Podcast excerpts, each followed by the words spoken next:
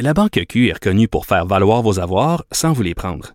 Mais quand vous pensez à votre premier compte bancaire, tu sais, dans le temps à l'école, vous faisiez vos dépôts avec vos scènes dans la petite enveloppe. Hmm, C'était bien beau. Mais avec le temps, à ce compte-là vous a coûté des milliers de dollars en frais, puis vous ne faites pas une scène d'intérêt.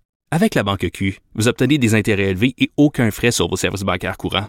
Autrement dit, ça fait pas mal plus de scènes dans votre enveloppe, ça. Banque Q. Faites valoir vos avoirs. Visitez banqueq.ca pour en savoir plus. cubradio.ca. Martino. Le parrain de l'actualité.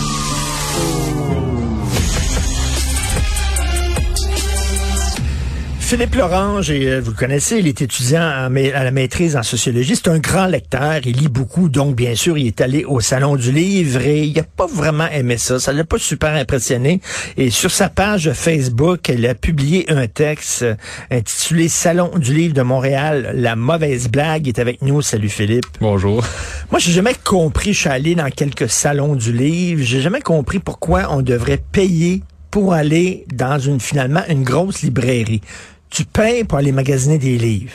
Ben, d'autant plus que, comme je le disais dans mon texte, les auteurs ne sont pas payés. Ils sont en dédicace, mais ils sont pas payés. Euh, les différents éditeurs doivent payer un kiosque. Euh, la personne qui doit, le visiteur évidemment, doit payer un billet d'entrée. Donc au final, c'est qui qui gagne l'argent dans cette affaire-là? là? Parce que l'éditeur qui est présent n'a pas d'argent, l'auteur non plus, le visiteur n'a pas de rabais ni d'exemption de taxes. Donc où va l'argent? c'est une première chose qu'on peut se demander. Et euh, d'autant plus que, ben, comme je notais, ben, en fait, j'ai non mais j'apprécie quand même aller au salon du livre. Mais c'est-à-dire que euh, quand on entre, on voit qu'il y a énormément de kiosques euh, de livres pour enfants qui sont évidemment légitimes. Parce que là, on dirait que ça a créé tout un débat euh, sur ma page. Mais c'est-à-dire, je suis pas opposé aux livres pour enfants, aux livres Il y en a jeunesse. beaucoup. hein, C'est il y ça, en a c'est ça l'affaire, c'est que jeunesse. c'est ça l'affaire, c'est que c'est il y a vraiment un tsunami de kiosques de livres jeunesse. Puis là, on, ouais. Et dans le fond aussi, là, je, je sais pas si vas voir les, les autres kiosques, un peu dans le fond, beaucoup, beaucoup de pop psycho et d'affaires ésotériques. Ésotériques, là. ben il, y en a, il y en a énormément de trucs ésotériques. Ben oui, on voulait m'expliquer euh, qu'est-ce que ça signifie le fait que je sois un signe astrologique cancer. Mais c'est-à-dire que moi, je m'intéresse euh, à d'autres choses. Là. Puis c'est comme si, euh, justement, il y a beaucoup de livres ésotériques ou de, des, des recettes de cuisine.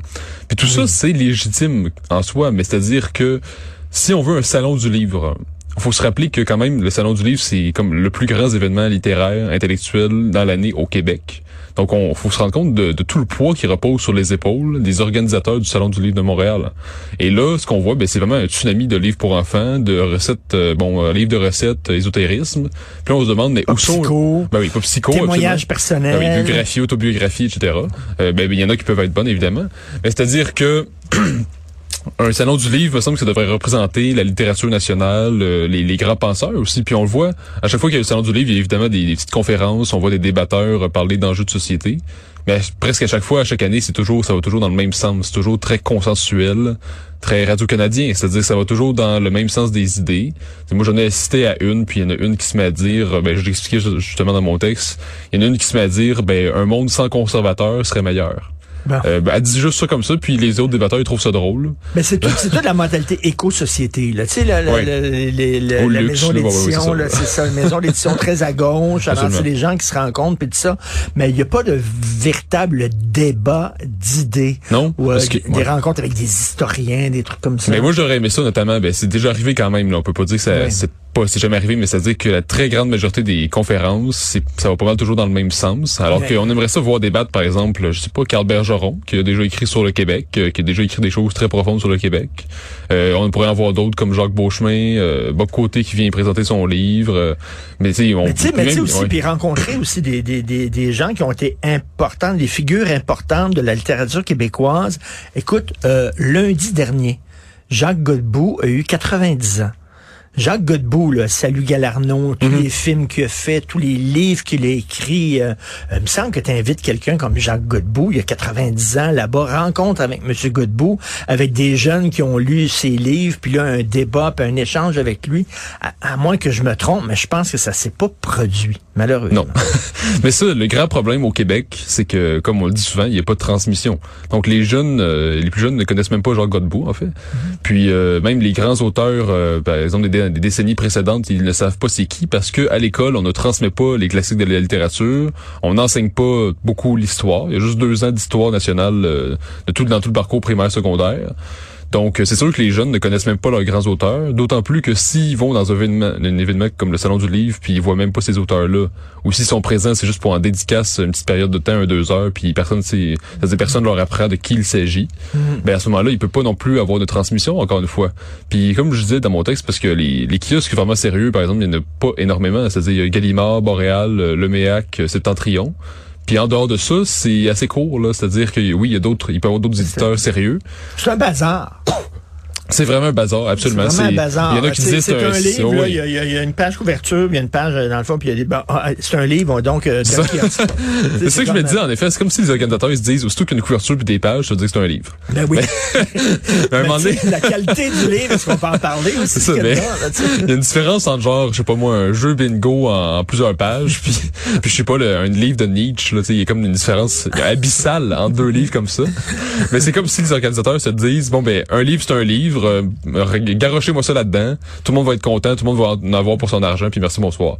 Mais l'affaire, c'est que c'est quand même une vitrine là à l'international. Il y a des gens qui peuvent venir de l'étranger pour voir qu'est-ce que c'est, qu'est-ce que ça ressemble à un salon du livre au Québec, puis euh, c'est qui les grands auteurs? Tu sais, je sais pas. Euh, ben Michel Tremblay, là, il, est encore en vie. Là, ah, il était là aussi, ouais. Euh, il, ah, il, était là. Ouais, ouais, oui, le, le, présenté, il y avait une conférence. Ça, je m'en souviens pas. J'ai juste vu, je l'ai juste vu en dédicace. Mais, mais j'espère qu'on fait des, des, des, événements aussi avec des, des grands noms de notre littérature aussi. Là, je comprends que c'est très le fun, les, les, les, romans policiers, puis les livres d'horreur qui s'adressent euh, aux jeunes adolescents, c'est très le fun, mais il y a tout un pan de la littérature aussi au Québec, on dirait qu'on escamote un peu. Oui, ben c'est comme si, moi je dis souvent, mais ces genres de livres-là, justement, comme tu dis, euh, tout ce qui est roman policier, euh, roman d'horreur, fantastique, ça peut être ce qu'on pourrait appeler une propédeutique, là, autrement dit une préparation à des livres qui sont plus difficiles d'accès, qui, sont, qui demandent un effort intellectuel plus important.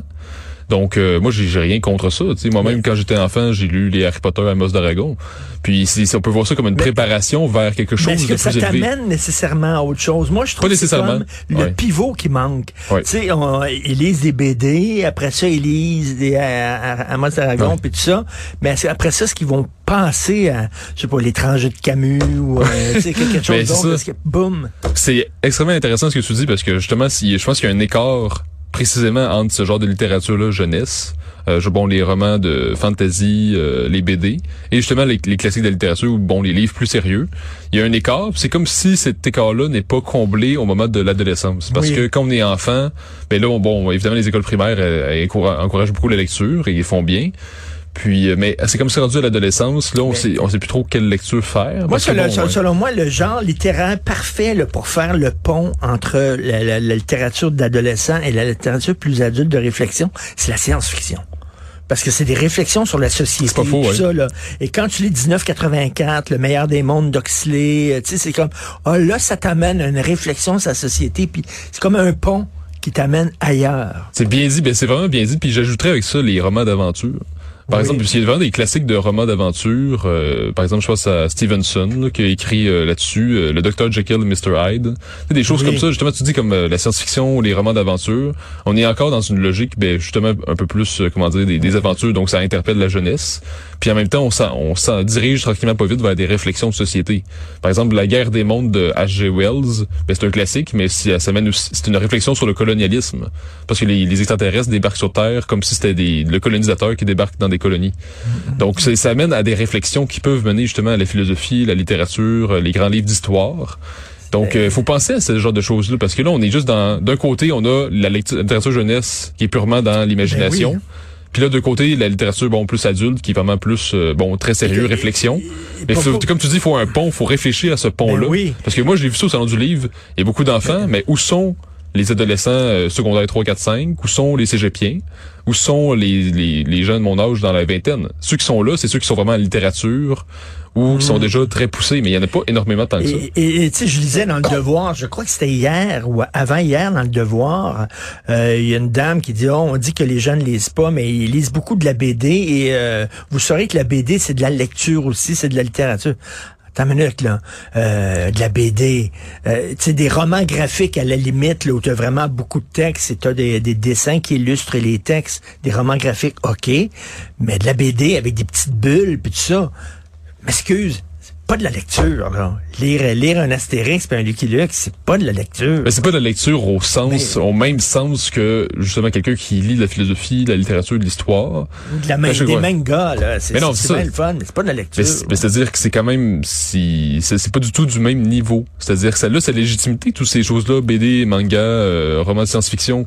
Mais c'est-à-dire que ça, c'est pas de même niveau. Mais évidemment, là, on vit dans, dans une époque où, bon, on veut tout égaliser, on veut dire qu'il n'y a pas de hiérarchie, donc il n'y a pas de supérieur, de d'inférieur. Donc on n'est pas capable d'accepter le fait Ben qu'il oui. y a des choses qui sont qui sont simplement de ben, qui sont simplement supérieures en termes d'efforts intellectuels. Tu sais, ça se dit ce genre de choses-là, Oui. mais on peut quand même apprécier les Tintins Astérix malgré tout. C'est-à-dire, on, on qu'on comprend pas qu'on peut faire ces distinctions-là tout en appréciant ce qui se fait dans, dans ce qui est, tout ce qui est BD et, et Et autres. c'est ça, c'est que c'est vraiment c'est un souk. C'est, il y a des livres là, tu as des livres, Ouais. des livres, des livres là, puis tu te promènes là-dedans, puis tu tu sais, il y, a- il y a des livres aussi auto-édités où c'est n'importe qui qui, qui écrit Ouais. euh, sur ses, ses- ses souvenirs d'enfance, euh, des, Ouais. des trucs. Moi, j'adore ça. Je me promène dans les kiosques dans le fond là. C'est eux autres qui sont les plus weird là. les, les extraterrestres ont construit les pyramides puis des trucs comme ça. C'est hallucinant. C'est aussi une leçon d'humilité pour les auteurs parce que tu sais, t'as deux trois auteurs vedettes. Tu sais, euh, Catherine ben, Dorion puis Mado Lamotte. Moi, c'est ça que j'ai vu en tout cas, là. à l'époque, euh, quand j'allais, à l'époque, c'était Marie Laberge aussi, là, les gens allaient la voir, puis tout ça, là, puis euh, celle qui écrivait Les filles de Caleb, puis tout ça.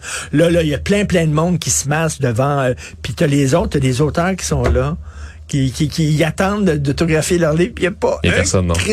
Chat. Ou quand les gens vont les voir, c'est souvent pour demander où ceux qui sont les toilettes. un peu insultant. Mais c'est ça, mais un autre sujet que j'abordais aussi, c'est justement que ça va toujours dans le même sens, les idées. Les livres politiques, les livres d'idées de société, ça va presque toujours dans le même sens. Donc, ce qui est valorisé, c'est beaucoup, moi, par exemple, les seuls livres que j'ai vus sur le conflit en, Isra- le conflit en Israël, c'est des livres qui disent qu'Israël, c'est le pire pays au monde, puis c'est le diable en personne. Ah ouais. J'ai vu aucun livre qui essaie de relativiser les choses, qui essaie de, de faire, de montrer que c'est plus complexe que ça. Non, les seuls livres que j'ai vus, c'est Noam Chomsky qui dit que c'est la pire affaire au monde, Israël. Puis tout, tout, tout enjeu de société, c'est toujours pour dire que le capitalisme, c'est la pire affaire, que, bon, les identitaires nationalistes, c'est aussi très dangereux. Donc, les livres politiques vont toujours dans le même sens. Puis comment ça se fait que, justement, le dernier livre de Boc Côté, qui est sorti, euh, deux, trois semaines, ben, il est juste dans un coin discret, aucune promotion, Ben aucune, oui, aucune mais- mais- affiche. mais écoute, euh, euh, Jamila Benhabib, je lui parlais, elle a publié un livre qui a gagné un prix d'ailleurs en Europe. Elle vit en Belgique maintenant. Elle écrit un livre sur le concept d'islamophobie en disant que bon, c'est n'importe quoi, c'est un concept bidon, etc. Et euh, elle, elle tenait, euh, elle voulait le sortir au Québec, puis elle voulait euh, que ça soit édité par un éditeur du Québec. Elle tenait à ça parce qu'elle a le Québec à cœur. Elle a trouvé aucun éditeur. Elle, elle s'est fait refuser parce que, hein, tu sais, elle critique l'islam, elle critique le concept d'islamophobie, puis tu sais, elle a pas trouvé d'éditeur au Québec. Finalement, il est Non, sorti fou, hein. ici, édité par euh, un éditeur euh, belge.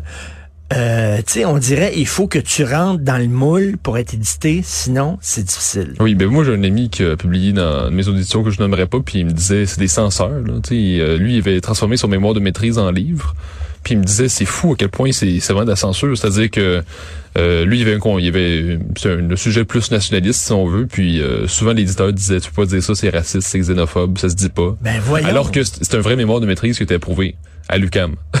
Alors que, le, alors que le livre, c'est pour ça. Le livre, c'est justement pour brasser la cabane. Ah oui, brasser les idées, arriver, oui, oui. Brasser les idées, arriver avec un autre angle, de voir. Là, on dirait que c'est. Puis tu sais, le pire, c'est que ces gens-là qui sont dans la mouvance, là, où tous les livres sont pareils, ils pensent qu'ils sont révolutionnaires. C'est le plus drôle, ben oui. Ils pensent, hey, j'ai écrit un livre là, en disant qu'Israël, c'est mauvais. Oh, tabarnouche. Ben oui, mais c'est parce qu'il y en a 3000 livres comme ça, là. Non, c'est ça, ils se rendent pas compte que, des- justement, comme tu dis, sont- ils se pensent subversifs, ils pensent qu'ils vont faire la révolution. Oui. Mais sont, tous les éditeurs pensent comme ça. Ils sont mainstream. Ils sont hyper mainstream. Non, c'est ça. Puis toutes les universités pensent comme eux. Les grandes entreprises ont suivi leurs idées avec les principes EDI, équité, diversité, inclusion. Euh, ils mettent tous les drapeaux LGBT partout. Les, je, je parle des multinationales, des grandes banques. Les universitaires, la fonction publique est là-dedans. Les grandes entreprises sont là-dedans. Puis là, ces gens-là pensent qu'ils sont en train de, sont en train de faire une révolution. Écoute, à Paris, à Paris, devant les jardins du Luxembourg, euh, il y a une librairie qui s'appelle la Nouvelle Librairie Oui, j'aime ouais. que j'aime beaucoup. Tu connais? Bon, ben écoute, euh, je vais là à chaque fois que je suis à Paris, puis c'est une librairie un peu de droite, conservatrice et tout ça. Et euh, ils ont les livres de Mathieu Bock euh, euh, dans la vitrine. ils se font régulièrement péter la vitrine briser la vitrine. À un moment donné, je suis allé là, il venait de se faire péter la vitrine. Pendant ce temps-là, tu as des librairies anarchistes. Il y en a une ici sur Saint-Laurent, librairie anarchiste. Ils font pas péter la vitrine. Non, ben on, on leur espère pas non plus. on, on l'espère pas non plus, on veut pas, justement. Mais quand t'es, quand t'es librairie un petit peu plus à droite, c'est épouvantable. Mais d'ailleurs, la nouvelle librairie, euh, c'est pas mal la seule librairie qui s'affiche vraiment ouvertement de droite. Oui. Puis je pose pas nécessairement ma droite par ailleurs, mais c'est-à-dire qu'on doit quand même respecter euh, leurs idées, puis euh, justement, mais on voit que tout ce qui est comme qui va en dehors ben justement du wokisme va toujours être euh, ben va être de plus en plus attaqué. Puis justement moi ce qui m'inquiète c'est non seulement tu te dis il y a des vides cassées de cette librairie là mais je voyais il y a quelques jours euh, valeur actuelle euh, recenser le fait que bon pour je sais pas si tu as vu la tuerie à Crépole bon. Oui, oui, ouais, c'est ça. Bon ben le jeune Thomas 16 ans qui est français blanc c'est important de le mentionner parce que bon il a été tué pour sa couleur de peau par une gang de gens qui bon qui avaient pas la même couleur de peau puis bon, à valeur actuelle, on recensait le fait qu'il y a eu trois jeunes interpellés pour euh, pour une manifestation d'extrême droite, de droite radicale. Puis on disait pourquoi? Ben parce que c'est parce qu'ils ont eu des slogans comme justice pour Thomas, euh, Thomas tué, tué parce que blanc. Donc ça, c'est des slogans radicaux d'extrême droite, Ben, euh, blancs. Non, non, écoute, ce qu'il faut faire, il faut se mettre ensemble avec euh, Mathieu Bock puis faire un off Salon du livre. C'est le fun, ça. Salon en même temps que le Salon du livre qui se tiendrait dans une salle un peu plus euh, à part. Et boy, Mais moi, j'aimerais ça. Mais le salon du livre ancien qui se tient chaque année, c'est un peu moins connu. Là. Ben, merci beaucoup, Philippe Lorange. Allez sur euh, la page Facebook euh, de Philippe et lire son texte sur, euh, sur justement le salon du livre, le zouf, le, le, le, le zouk, le, le bazar, finalement, Oui, le bazar. là, le bazar du livre. Merci beaucoup, Philippe. Merci. Salut.